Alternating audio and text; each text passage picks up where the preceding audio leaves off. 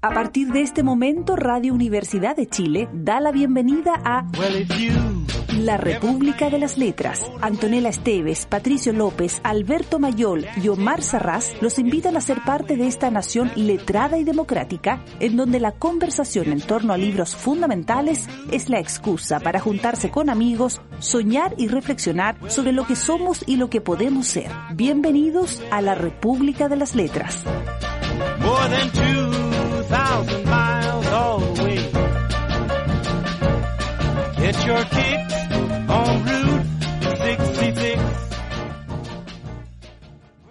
Mandó mi madre por uno de esos bollos, cortos y abultados, que llaman magdalenas, que parece que tienen por molde una valva de concha de peregrino. Y muy pronto, abrumado por el triste día que había pasado y por la perspectiva de otro tan melancólico por venir, me llevé a los labios unas cucharadas de té en el que había echado un trozo de magdalena.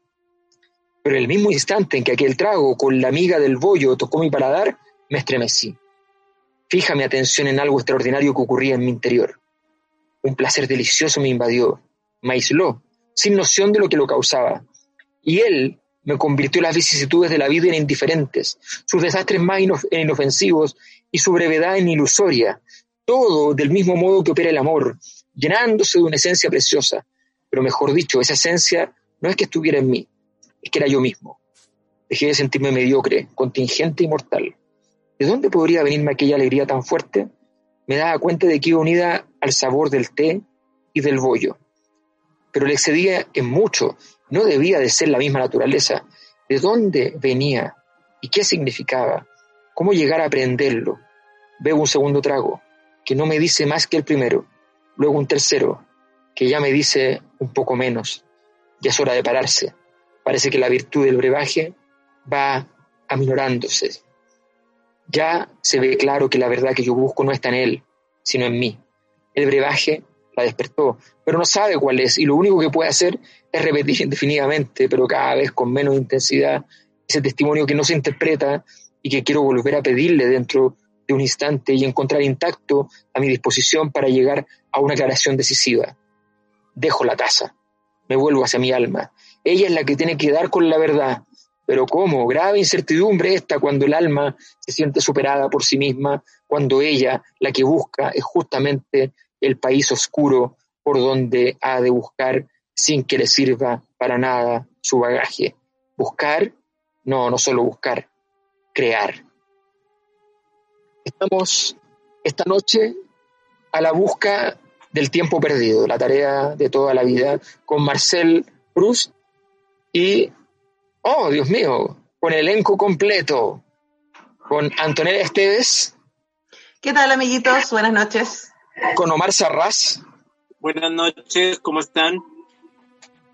Y con Patricio López, el director. Oh, se te escucha muy mal. Se te escucha muy mal, pero ahí estás.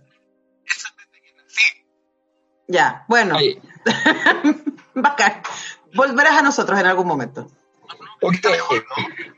Va, a ir a agarrar. Muchas veces, ¿eh? Siempre pasa eso, que, tú entras de a poquito. No, sé, tú siempre sabes, yo siempre Un computador necesita... Es que es, un, es, un, es un, la línea sobreexigida la del director, comprenderás que ahí hay muchas cosas sucediendo. Oye, teníamos, teníamos pendiente, ¿no? Una gran deuda. Proust. El... ahora aclaremos rápidamente que leímos la primera parte de la primera parte. Solo por la parte de Swan 1, o sea, la parte la mitad de por la parte de Swan. Antes del amor. Antes del amor. Aquí hay, hay un glimpse del amor, un glimpse del amor que por ahí yo lo marqué después. Todo el rato el amor anda por ahí, pero, pero estamos en la parte... Bueno, se supone que este párrafo que leí es el párrafo que dio origen al libro, se supone, dice la leyenda, porque él volvió en juventud, ya habiéndose ido del pueblo de Combray, eh, volvió a su casita y a donde su tía, de estas tías que salen en el, personaje, y él eh, prueba entonces un té con, este bollito delicioso, dulcecito, que todos hemos comido, que son esos que parecen almejitas, eh, muy pequeñito y, muy, muy sencillo. Y él lo comió y le pasó esta reminiscencia. Tuvo ese momento esta, esta, claro, esta epifanía, y en medio de esta epifanía sobre sí mismo, que porque todo tiene que ver con sí mismo en el libro, es un gran libro sobre el yo, él entonces decide escribir eh, estos largos siete tomos sobre sí mismo.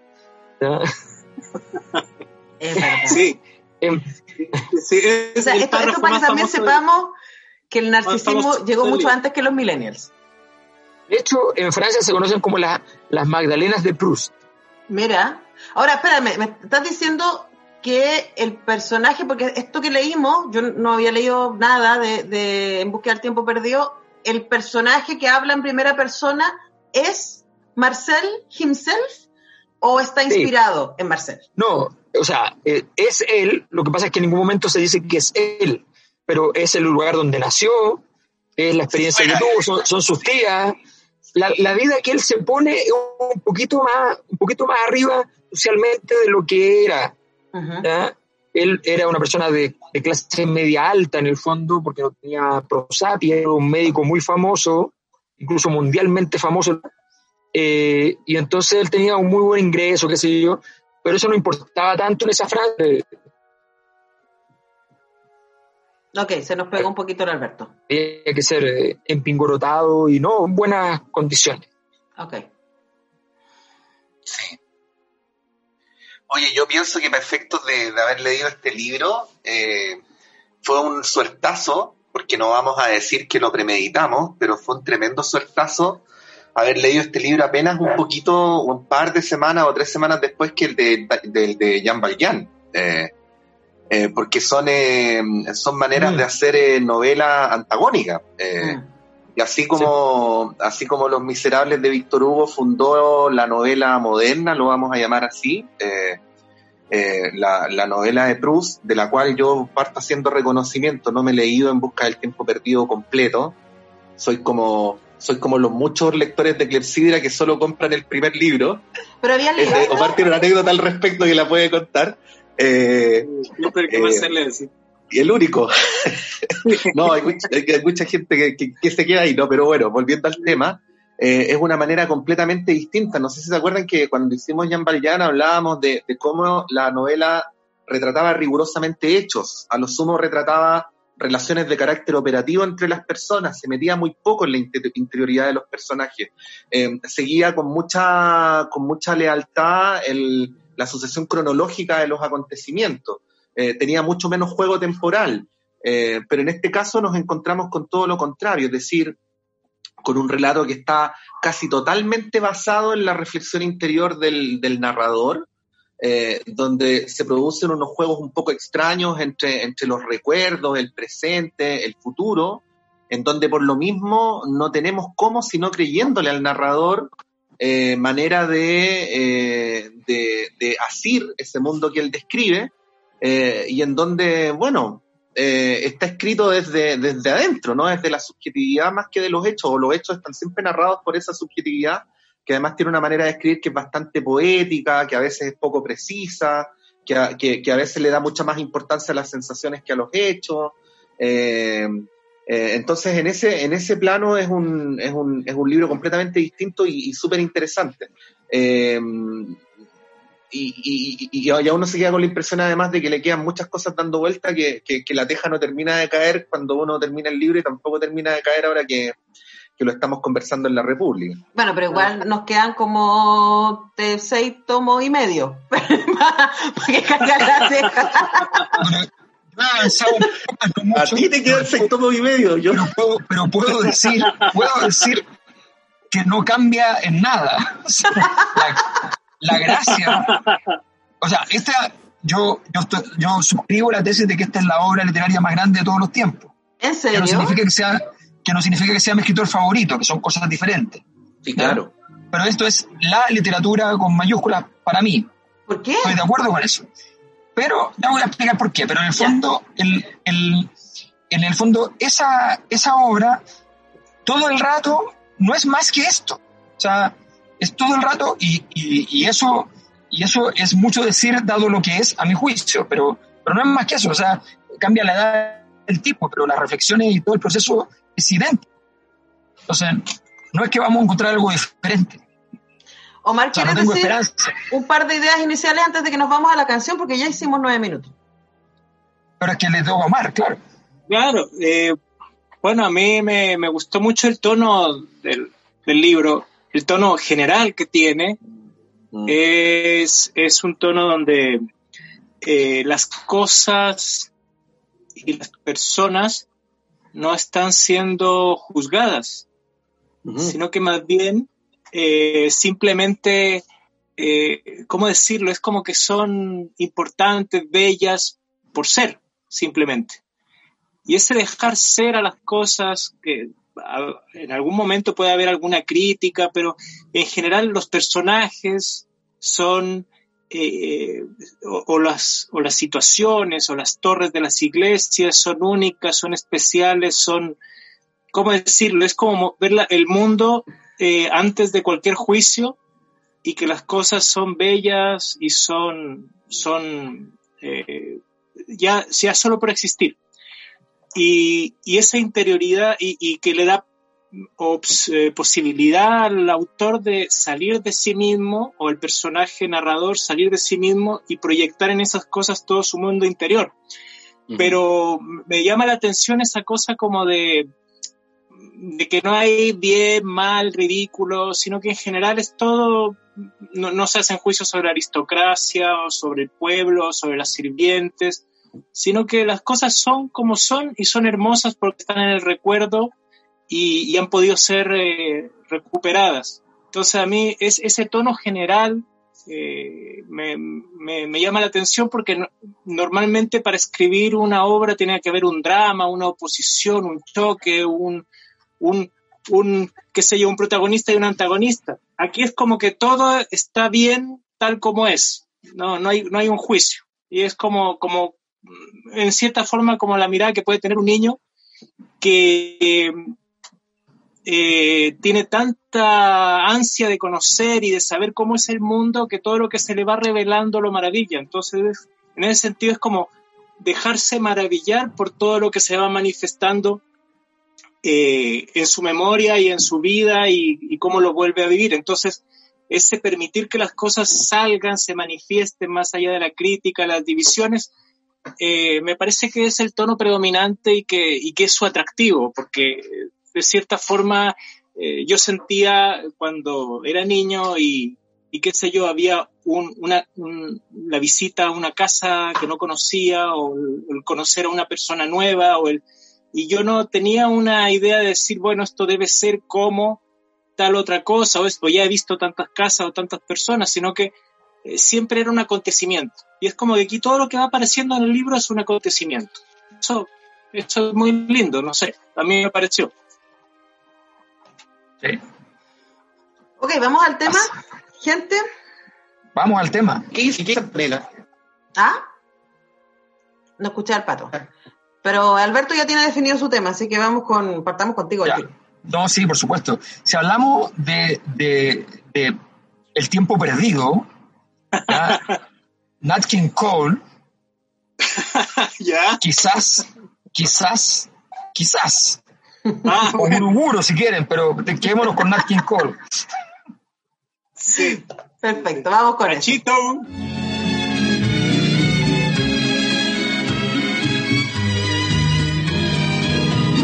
Siempre que te pregunto que cuándo, cómo y dónde, tú siempre me respondes, quizás, quizás, quizás. Y así pasan los días y yo desesperado y tú, tú contestando quizás, quizás, quizás. Estás perdiendo el tiempo pensando, pensando. Por lo que más tú quieras, hasta cuándo, hasta cuándo. Y así pasan los días y yo desesperado y tú, tú contestando, quizás, quizás, quizás.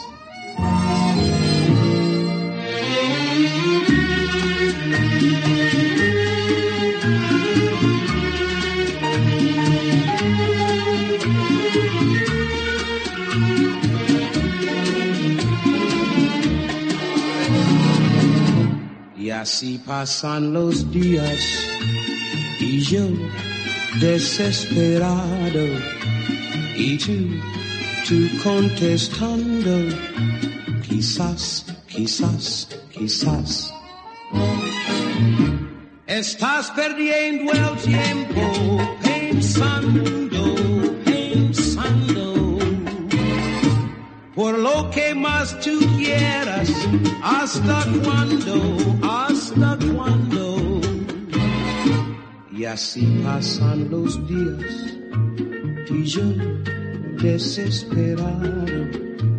Y tú, tú contestando, quizás, quizás, quizás, quizás, quizás, quizás, quizás, quizás, quizás. De repente me fiaré sin poder moverme como sucede cuando vemos algo que no solo va dirigido a nuestro mirar, sino que requiere más profundas percepciones y se adueña de nuestro ser entero. Una chica de un rubio rojizo que al parecer volvía de paseo y que llevaba en la mano una asada de jardín nos miraba alzando el rostro, salpicado de manchitas de color rosa. Le brillaban mucho los negros ojos, y como yo no sabía entonces, ni he llegado luego a saberlo, reducir a sus elementos objetivos una impresión fuerte, como no tenía bastante de eso que se llama espíritu de observación, para poder aislar la noción de su color por mucho tiempo, cuando pensé en ella, el recuerdo del brillo de sus ojos se me presentaba como de vivísimo azul, porque era rubia. De modo que quizás si no hubiera tenido ojos tan negros, cosa que tanto sorprendía al verla por primera vez, no me hubiera enamorado en ella tanto como me enamoraron, y más que nada, sus ojos azules. Con eso. Qué maravilla. Estamos leyendo En busca del tiempo perdido de Marcel Proust. Ah. Ahora tiene pues. otra, otro título. ¿Se han fijado que antes era eh, la búsqueda, a la búsqueda del tiempo perdido y ahora es a la busca? Hay una, hay una discusión, una discusión formalista de por medio. Ahora, no sé, yo no, no alcancé a dar mi impresión eh, primera, pero es interesante el título del libro. Eh, porque, porque, claro, uno, a mí, yo le decía a Alberto antes de que partiéramos a grabar que es un libro que yo no había leído nada de Proust, no había leído esto tampoco, eh, dudo que lea el resto, eh, en este momento de mi vida por lo menos, porque creo que requiere un mood, eh, un moverse en el mundo que no tiene nada que ver con mi existencia en este preciso momento de la vida, ¿no? Porque cuando uno está en modo acción y en modo moverse y en modo, ok, que venga lo siguiente y tengo que resolver esto y lo siguiente, esto es agotador. O sea, de verdad es como, en serio, en serio, de nuevo. Ahora sí me pareció muy fascinante este, esta detención, que es exactamente lo que se le alaba a Proust y todo, em, su conciencia, por eso escogí este, este, este extracto, porque él es muy consciente de que lo que comparte es una subjetividad, que no es la verdad. Y me acordaba cuando comentábamos el túnel de sábado y discutíamos tanto respecto a si lo que leíamos era efectivamente lo que pasaba o era el discurso del personaje. Eh, acá todo el rato él te está recordando que lo que está compartiendo es su discurso y que incluso acá él se equivoca, él se enamora de unos ojos azules que no existen. Él proyecta en esta niña que ve eh, su entusiasmo por unos ojos azules que realmente son negros. Y eso está a lo largo de todas, de, de las 160 páginas que leímos, eh, y además no está solamente en él, a mí me pareció particularmente fascinante que este soliloquio interno no fuera solamente de su mundo, sino también proyectado al mundo de los demás. Entonces tenía, hay páginas y páginas diciendo, entonces mi tía se sentía y seguramente a ella le pasaba que cuando miraba esto otro, ella pensaba y sucedía que, y se lanzaba y se lanzaba con un discurso de cómo se supone que es la interioridad del otro eso me pareció fascinante dentro de em, este ejercicio, ¿no? De, la autoconciencia de la subjetividad de aquello que se está contando. Me ah, siento tan identificado con Proust que voy a votar por él en las próximas elecciones. ¿En qué sentido, amigo? no, no quise interrumpir a Alberto, pero después puedo contestar la pregunta, compañero. No, no, no, dale, dale, dale. No, no, no, es que, es que a mí me parece, a ver, lo, primero es que creo que la Anto tiene toda la razón. Yo, yo creo que, que, estar arriba del pony y leer a Proust son dos cosas incompatibles. O sea, requieren, requiere una, cierta, una suerte de sosiego, ¿no? Me lo imagino como un libro leyéndose un fin de semana en la montaña o, o en un campito o algo por el estilo, ¿no? Y que no es, no es muy, no es muy eh, compatible con los tiempos que estamos viviendo. Entonces, igual creo que fue una, anomalía espiritual lo que hicimos esta semana y yo se las agradezco mucho. Eh, pero, pero creo, lo, lo, digo en el sentido de que aunque uno piensa que lo de, el ejercicio que Proust transforma en literatura puede ser muy particular, en realidad a mí me parece que tiende a ser la norma. O sea, todos vemos el mundo desde nuestra subjetividad. Estoy diciendo unos 10 datos, 10 datos. Lo que pasa es que no lo escribimos en páginas y páginas y páginas y páginas y páginas y páginas y páginas y páginas y páginas y páginas. Exactamente, exactamente. Acto seguido, lo que por ejemplo en la práctica viciosa de los hombres con las mujeres se llama mansplaining, en realidad funciona todo el rato porque uno siempre está pensando en que las personas actúan de una determinada manera porque les pasó tal cosa o porque sienten tal cosa, ¿no? Entonces, eso que hace Proust, que vuelve a insistir, lo transforma en una literatura de siete tomos, ¿no? Eh, del cual leímos una parte del primero, es más o menos cómo funciona el mundo. Yo creo que aquí la genialidad es sostener eso, con esa gracia, con ese talento literario, eh, porque bueno, a lo mejor ese ejercicio lo podría hacer Patricio López, pero no llegaría ni, ni, a, ni a media carilla, ¿no? Eh, ahí es donde radica la genialidad. Pero bueno, yo el chiste que hacía respecto a que iba a votar por Cruz en las próximas elecciones tiene que ver con que yo creo que es más o menos como funcionamos todos. Dejo ahí el tema. Sí, yo creo que, que, la... A ver, lo, primero que, habría que decir respecto a lo que decía Antonella es que, eh, es que para la época ya era difícil leerlo. O sea, la, crítica inicial en Francia fue muy mala.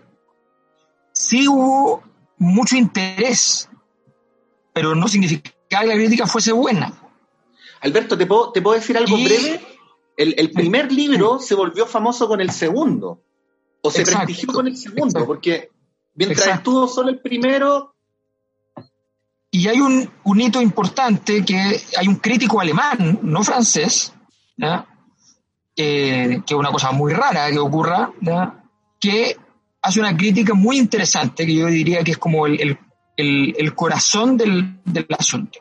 Él explica esta orientación, que es la orientación de, de Proust en su, en su crítica en el diario, que es esta orientación a alargar todo el proceso de sensación, reflexión, metaforización, en fin, porque es todo junto al mismo tiempo. Eh, alegar este proceso que va envolviendo la descripción concreta del presente con el recuerdo del pasado y con las sensaciones que el presente y el pasado han producido en él y en terceros. por eso es una locura, es como un gran, largo paréntesis todo el rato. Entonces, él habla del dolor que siente el lector este alemán al sentir que se alarga interminablemente la frase. Y que la genialidad de Proust es la solución a ese dolor posterior a haberlo alargado. ¿Ah? Yo encontré esa cuestión genial, o sea, es una cosa que encuentro fantástica porque, porque refleja mi experiencia de las veces que he intentado abordar la obra. Esto es como, como, como conocer a una persona inabordable, o sea, que al final tú dices, pero ya, ¿cuándo, ¿cuándo voy a terminar por comprender esto? Eh, y no puedes nunca, finalmente. Bueno. Es una cosa muy notable. Y también me pasa que me acuerdo de una, metafóricamente, haciendo el ejercicio de, de, Cruz, es que me acuerdo de, eh, alguna vez yo hacía un, hacía un curso junto con el profesor eh, Rodrigo Baño sobre sociología del arte y él hacía la parte de música. En la parte de música él explicaba que la música medieval, eh, la monodiosa, tiene estos coros que son, que si uno se los imagina en términos de dibujarlos, yo dijera de coro, es como una catedral gótica. Uno parte acá y empieza a subir, a subir, a subir, a subir, a subir, a subir, vuelve a bajar y vuelve a subir, como una catedral gótica. y, y, el, y la verdad es que este texto es también como una catedral gótica, cosa que tiene mucho... El, pueblito, me fijé después de que pensé esto, el pueblito, y él la cita la catedral, bueno, le encantan las catedrales, además sale en el libro, está destacado, eso, en todas partes, pero, pero además él, eh, él dice, eh, o sea, él, él, vive a 11 kilómetros, o nació a 11 kilómetros de la catedral gótica más importante del mundo, que no es ninguna ciudad principal, que es Chartres. Entonces, eh, y entonces, y esa catedral es una cosa formidable, maravillosa, qué sé yo. Entonces, como que tiene todo ese, ese tema. Y el tercer punto que quería destacar es que uno puede encontrar muchas corrientes de la conciencia. Hemos leído aquí fragmentos, ¿se acuerdan Ulises? Hemos leído a Henry James, leímos a Droguet con corrientes de la conciencia, pero todas las corrientes de la conciencia que yo conocía, a salvo esta obra, son basadas en la brutalidad del pensamiento, en la interrupción del pensamiento, en, en, en, en la agresividad del pensamiento. Y esto es como la dulzura dolorosa, pero la dulzura del desarrollo interminable, adolescente, infantil incluso, eh, hasta el extremo. Entonces es una cosa muy rara, es un, es un, engendro imposible. Sí, bueno, eh, sobre eso, eh, lo que tú decías, la dificultad de conocerlo a él, al personaje, de abordarlo varias veces, es interesante que en algún momento dice él que no conocemos fácilmente a las otras personas porque los, se nos presentan por medio de los sentidos y como que en ese, eh, por esa vía son opacos. Entonces ahí habla un poco de lo que hace la escritura, lo que hace el novelista, que nos deja conocer más de lo que nos deja conocer directamente los sentidos cuando él elabora eh, su obra. Entonces, yo, yo quería leer algo sobre eso mismo porque es como, como eso, como el, el, proyectarse de, como que la verdad puede eh, irradiarse de adentro hacia afuera con todas estas sensaciones y estas coloraciones que uno le da al mundo, que también es lo que decía Pato sobre que el mundo es como, la verdad está teñida de, la subjetividad, porque somos sujetos, somos subjetivos, porque somos sujetos. Entonces, por ejemplo, aquí dice, eh, eh, tras esta creencia central que durante mi lectura ejecutaba incesantes movimientos de dentro a afuera en busca de la verdad, venían las emociones que me inspiraba la acción en la que yo participaba, porque aquellas tardes estaban más henchidas de sucesos dramáticos que muchas vidas. Eran los sucesos ocurridos en el libro que leía, aunque los personajes a quienes afectaban no eran reales, como decía Francisca, la sirvienta. Pero ningún sentimiento de los que nos causa la alegría o la desgracia de un personaje real llega a nosotros si no es por intermedio de una imagen de esa alegría o desgracia. La ingeniosidad del primer novelista estribó en comprender que, como en el conjunto de nuestras emociones la imagen es el único elemento esencial, una simplificación que consistiera en suprimir pura y simplemente los personajes reales significaría una decisiva perfección. Un ser real, por profundamente que simpaticemos con él, le percibimos en gran parte por medio de nuestros sentidos, es decir, sigue opaco para nosotros y ofrece un peso muerto que nuestra sensibilidad no es capaz de levantar. Si le sucede una desgracia, no podremos sentirla más que en una parte mínima de la noción total que de él tenemos, ni tampoco podrá él sentirlo más que una parte de la noción total que de sí mismo tenga. La idea feliz del novelista es sustituir esas partes impenetrables para el alma por una cantidad equivalente de partes inmateriales, es decir, asimilables para nuestro espíritu. Desde este momento poco nos importa que se nos aparezcan como verdaderos los actos y emociones de esos seres de nuevo género, porque ya las hemos hecho nuestras, en, nosotros se producen, ellas o juzgan, mientras vamos volviendo febrilmente las páginas del libro, la rapidez de nuestra respiración y la intensidad de nuestras miradas. Y una vez que el novelista nos ha puesto en ese estado en el cual, como en todos los estados puramente interiores, toda emoción se, se decuplica y en el que su libro vendrá a inquietarnos como nos inquieta un sueño, pero un sueño más claro que los que tenemos dormidos y que nos durará más en el recuerdo, entonces desencadena en nuestro seno por una hora todas las dichas y desventuras posibles, de esas que en la vida tardaríamos muchos años en conocer unas cuantas, y las más intensas de las cuales se nos escaparían, porque la lentitud con que se produce nos impide percibirlas.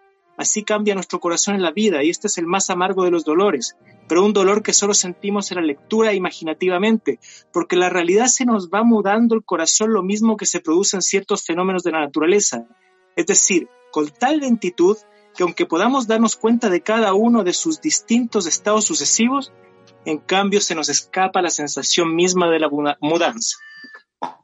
Bueno, esto es, esto es, eh, esto es lo que quería leerles. Esto es una armónica. Es una declaración de principios. Que alguien llama a Omar. Nos llama a la pausa, realmente. Nos llama a la pausa. Vamos a la pausa. Ya regresamos.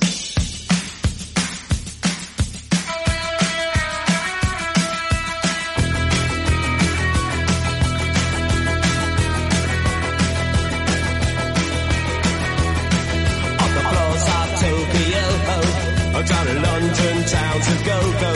Oh, with the record selection and the mirror's reflection, I'm a dancing with myself. Oh, when there's no one else inside, in the crowded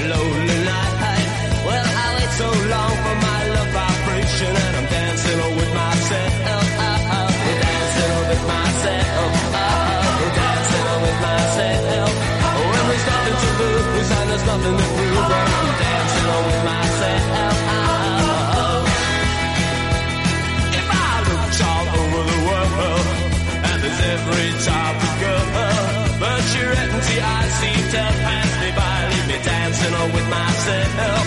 So let's sink another drink, cause it'll give me time to think. If I had a chance, I'd have the one to dance, and I'll be dancing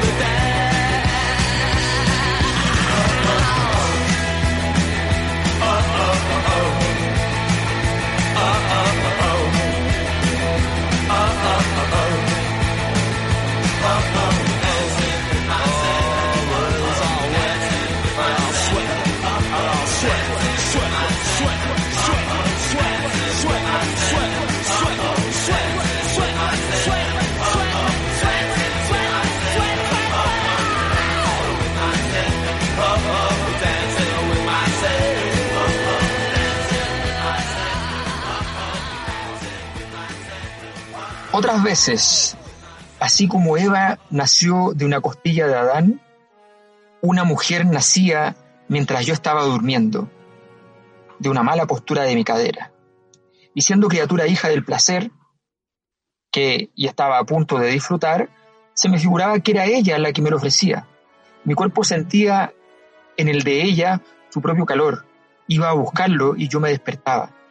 Todo el resto de los mortales se me parecía como cosa muy borrosa junto a esta mujer, de la que me separaba hace un instante y conservaba aún mi mejilla el calor de su beso y me sentía dolorido por el peso de su cuerpo.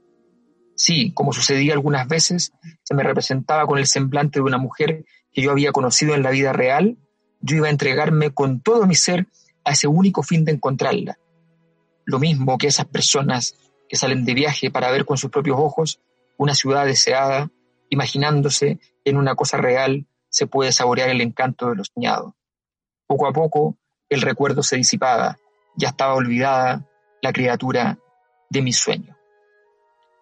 A la búsqueda del tiempo perdido, Marcel Proust, esta noche de República de las Letras, eh, y estamos ahí, en ese lugar que no sé si se llamará histeria, ensoñación.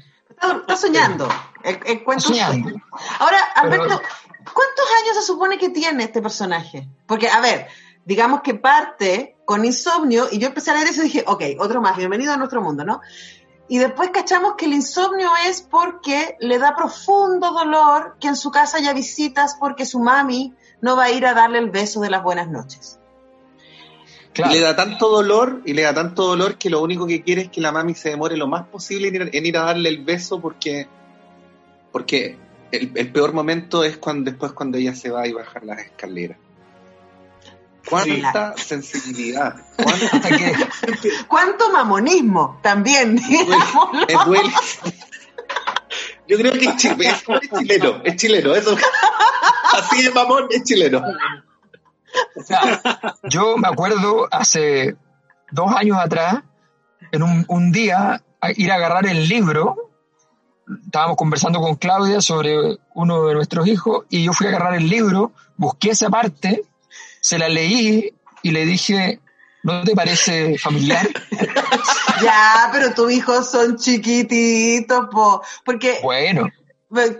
Bien, pero, pero claro, pero, la, pero lo que quiero decir es que finalmente esa, esa emoción ha estado en todos, solo que como la hemos perdido, o sea, la gracia de Marcel Proust es que como él es capaz, esas personas que son capaces de contar el sueño. Yo me despierto con el sueño aquí y no puedo contarlo. Sí, pero, pero, es que ah, yo trataba, y yo sé que, que, a lo mejor ahí estoy haciendo algo que no se debe hacer con esta obra, porque yo trataba de encontrarle un sentido de decir, a ver, este, esta persona es un adolescente, claramente, eh, porque todavía no, no le preguntan por el colegio, todavía está decidiendo qué quiere hacer, pero por ejemplo puede andar por el pueblo solo. Entonces, tan tan chiquitito no es. Y obviamente tiene todo este, este desvarío interno, bla, bla, bla, que, que vemos. Entonces, claro, eso tampoco es de un infante. Entonces, como, que uno, como que uno trataba de situarlo, o por lo menos yo estaba todo el rato tratando de situarlo en cierta edad, cuando a lo mejor eso no, no es lo que se debería Porque no hay conflicto, es que es la genialidad es esa, no hay conflicto. Es la metáfora del todo. O sea, todas las cosas que le pasan son metáfora de la otra cosa y de la otra cosa, y todo eso es metáfora de todo, de, los, de la relación del ser humano con el mundo. O sea, lo que sentiste, lo que todo eso es metáfora de todo lo demás. Entonces, por eso a eso iba yo con, que esto es la literatura. Es como.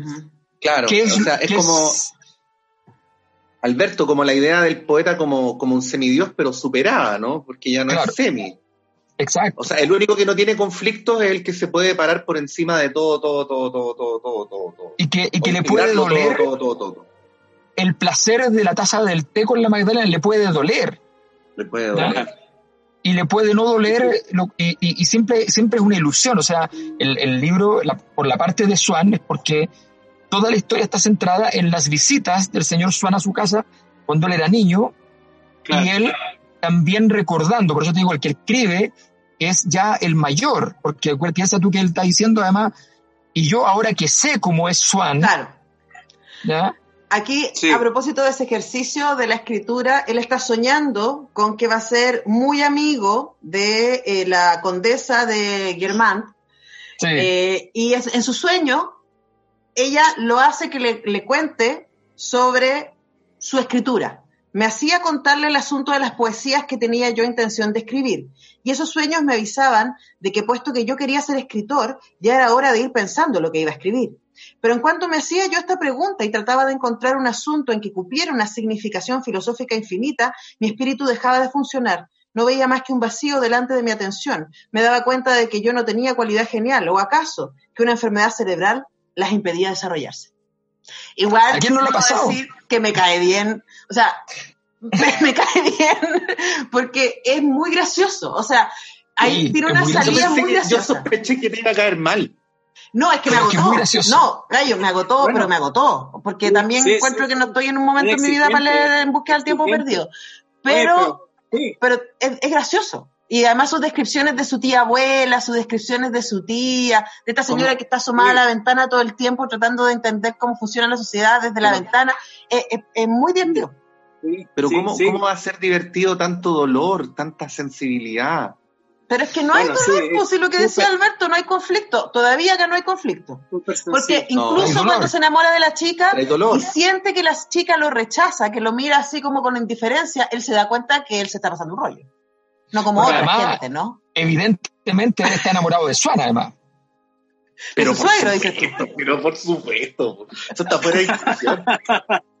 Bueno, pero, oye, pero Alberto leyó, en la, la, primera cosa que leíste, Alberto, fue el párrafo o la, lo que lo más famoso de la obra que es el té, la Magdalena que desata todo lo demás y es increíble si es que es así, si es que realmente las cosas pasaron así más allá de la ficción, aunque bueno, al, final no importa en realidad, al final no importa que un sabor o un olor puedan haber eh, contenido o haber sido el, eh, la puerta a todo un universo. Entonces es increíble cómo eh, en realidad, a, mí me ha pasado a veces que yo, por ejemplo, cuando venía de vacaciones a, Santiago, vivía en Quito, para mí la primavera era, era, pasar por una calle y de repente en el frío oler un olor que no sabía qué era y al final era un ciruelo o un almendro eh, que estaban floreciendo recién.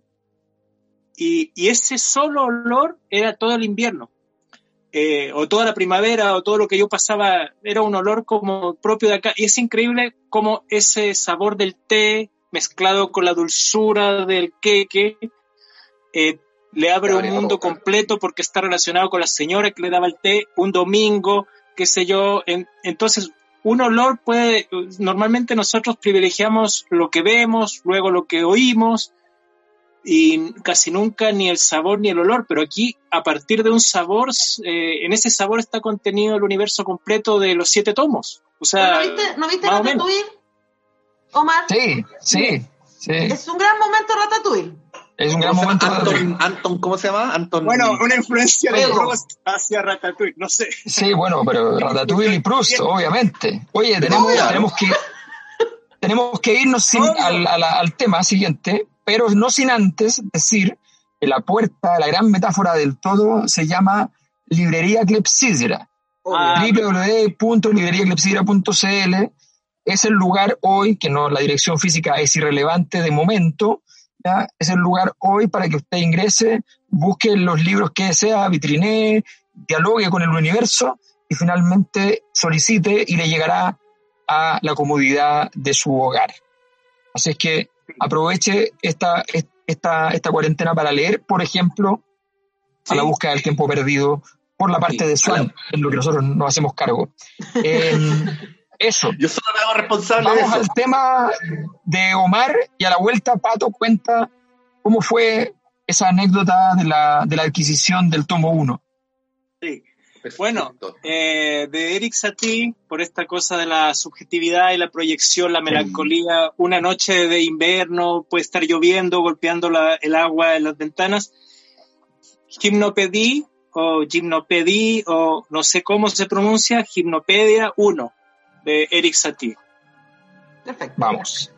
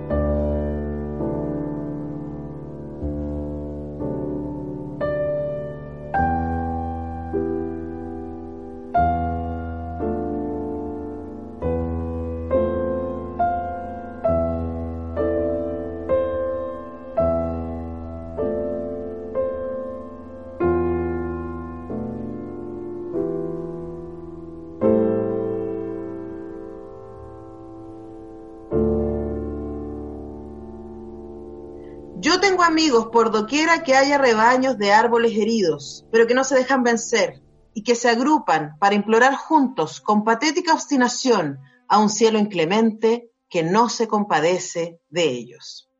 Eso decía Legrandin cuando le preguntaban por sus amistades acá en En búsqueda del tiempo perdido de Mr. Proust, o de Monsieur Proust, diríamos. Monsieur. ¿Cómo, cómo fue la historia, Pato, del, del libro? Ah, lo que pasa es que, es que, bueno, yo tengo recuerdos frágiles, además que mis amigos cuando, no ustedes, otros amigos, cuando pasa algo que siempre me dicen que lo cuente el pato, porque si lo cuento yo me voy a demorar como 30 segundos. Entonces, puede que, puede que todo lo que yo diga acá sea mentira, pero para eso es tomar. que, una, vez estaba en Quersidra y le pregunté por el libro y me dijo, tengo el tomo 1 y tengo varios tomos 1 porque es el único que se vende, algo así me dijiste. de hecho, no sé, lo sé mejor, no sé, no me acuerdo La experiencia de librería es esa o la inversa. Tengo todos menos el 1, porque ya se vendió si tienes todo menos el uno, estás complicado. O sea, ahí te, te vas a quedar con todos. Tienes que tener, qué sé yo, cuatro del uno, eh, o cinco del uno, dos del dos, dos del tres, y si son más todos, uno de cada uno. Pero ahí, existe el libro completo, ¿no? Así como, no, no digo el, libro, sino como que yo, vi en internet como que tres tomos. Pero, pero, además fue como... caja hay una caja que tiene los siete tomos en tres tomos. Eh, todos los siete ah. tomos de alianza en una caja de cartón. Es que pensaba que puede ser un poco incómodo de leer. no, pero, corríjame, corríjame que tengo entendido que, que Proust tuvo con la editorial una pugna equivalente a la que tuvo Bolaño con la suya. Cuando, ah. cuando quería que publicara en 2006-66 por separado, y entiendo que, si bien lo escribió por parte, en, en, cierto momento exigió que se publicara el libro completo. Probablemente ah. luego hay estrategias editoriales que lo dividen. ¿Pero, cuántas páginas tendría ese libro? Tiene 1300. Ah, ¿no estamos hablando del de, del de Bolaño? No, no, no, no, no. El de Plus, o sea, si juntáramos las siete, los siete tomos de, de En Busca del Tiempo Perdido, ¿cuántas páginas son? 2000. 2500, no sé. 2000 y tal, sí. Sí, porque sería como... depende... Depende, depende de la edición, claro. Depende este tiene 920. Entonces sería como dos veces y medio esto. Dos veces y medio, sí. Pero alguien dijo el otro día que, lo, que Los Miserables tenía más de 1500 páginas, o sea, no es tanta la diferencia tampoco. No, no, no. Pero que igual es incómodo no de leer. No había tele, no había tele. trayendo. en caso de emergencia, ¡pam! Como el cagazorro. No, pero, fíjate que el largo, para la dificultad del libro, no solo el largo, de hecho yo, yo diría que no solo fundamentalmente el largo, eh, sino que el hecho de que efectivamente es doloroso avanzar más de cinco páginas. Quedas muy cansado, porque la magnitud de los paréntesis sin paréntesis y del hiperbatón con el que juega es muy complejo. Sí. Es el rey de, la, de la frase subalterna. Pero lindo. Del entre comillas, del entre coma, del entre guion. Voy para allá, pero después entre medio te tira un pensamiento. Es la subalternidad pero al final no se le escapa nunca. Claro. No, sí, siempre vuelve. Y me quedé pensando. Se mete, en lo más, se, mete en lo más profundo del bosque de noche sin miguitas, como se metía Hansel y Gretel, y vuelve, igual. Sí, sí yo creo que, que, lo que uno de ustedes decía respecto a que, claro, este, esta, este, vueltas y vueltas y vueltas, por lo menos uno se. A mí me pasa que, perdón esto que voy a decir, que falta respeto, uno se lo perdona, como que quién es uno para perdonarle nada a Plum, ¿no? Pero porque. Te perdono, Marcel. ¿Qué Marcel? ¿Ya? Por esta vez te perdono, Marcel. Por esta vez, Marcel.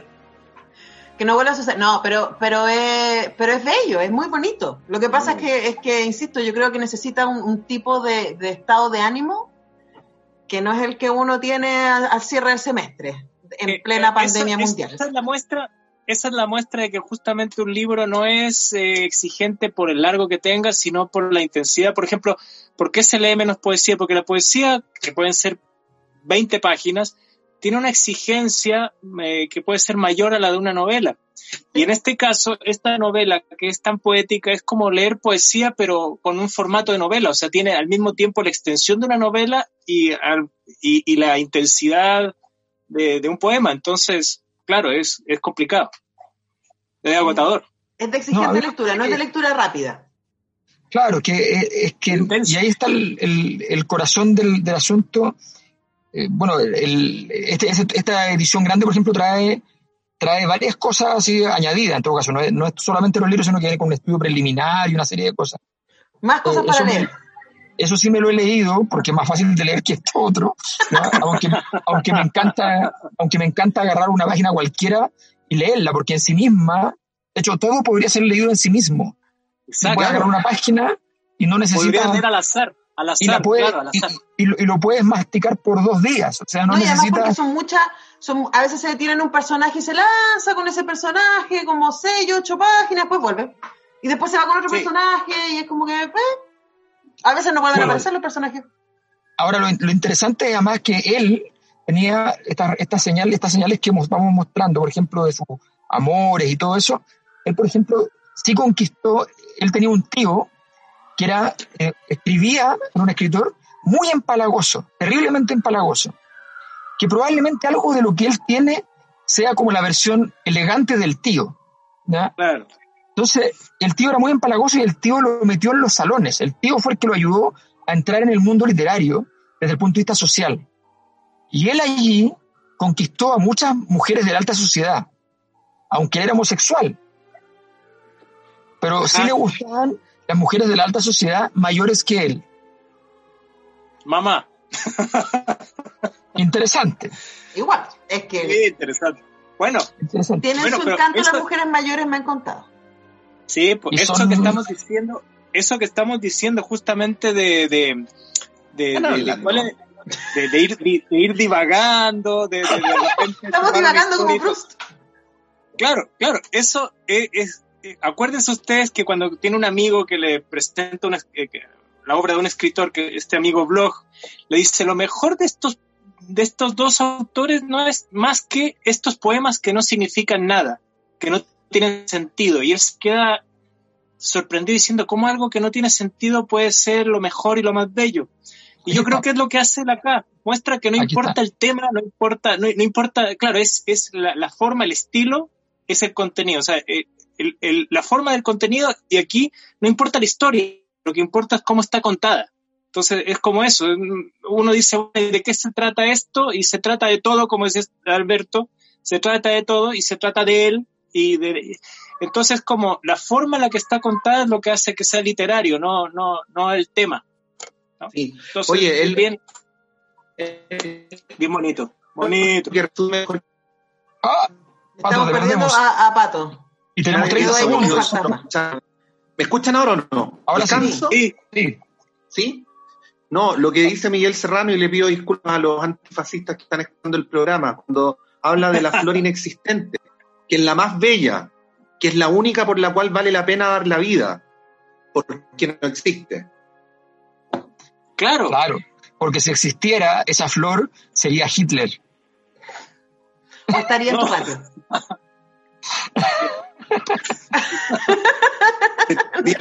¿Nos vamos? Nos vamos, se acabó. Nos vamos. Con esa reflexión, un placer. Vamos a hacer seis semanas más con seis semanas más con Proust. No, no, no, no. Eso. No, no, no. La próxima semana, Cuentos Orientales de Margarita Lucena. Ah, no dejo de leer a Proust hasta que, hasta que se vaya el virus. ¿ah? o Piñera, lo que pase primero. Ok, chao.